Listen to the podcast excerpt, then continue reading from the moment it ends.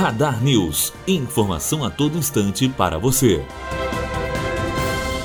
Até agosto, 44 milhões de livros chegaram às escolas públicas de todo o país. Segundo a estimativa dos Correios que estão responsáveis pelas entregas, a distribuição do material, que é parte do Programa Nacional do Livro Didático, começou a ser feita no dia passado. Essa primeira remessa representa 30% do volume total previsto para atender a demanda do próximo ano. Matheus Azevedo, aluno do primeiro ano de jornalismo, direto para a rádio Unifoa, formando para a vida.